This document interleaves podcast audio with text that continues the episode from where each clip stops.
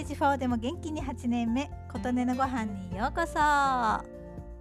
前回炭酸風呂作ってみたの配信させていただきました。今回はその後日談です。入ってみたらですねシュワシュワが結構長く続きました。シュワシュワの量もちゃんとあって炭酸風呂入ってるわーという楽しい気分を味わいました。肌もねツルツルな感じになります。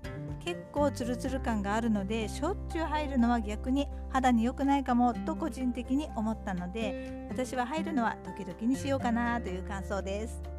ああもう今日疲れちゃったなという日の特別な時に入ろうと思います。あと私は手よくも足よくも試さずに入っちゃいますとか言いましたが良い子は真似せずちゃんと確かめて入ってくださいね。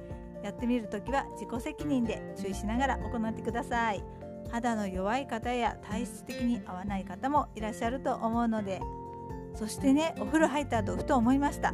重曹にクエン酸ならまさにお掃除で使う組み合わせじゃないかと。それで残り湯の湯船にお風呂の蓋や椅子や桶などをつけておいて洗ったら綺麗になりました。一石二鳥とはこのことと。お風呂もついでに洗えてねとっても良かったです。ということで炭酸風呂は2度使えるというお話でした。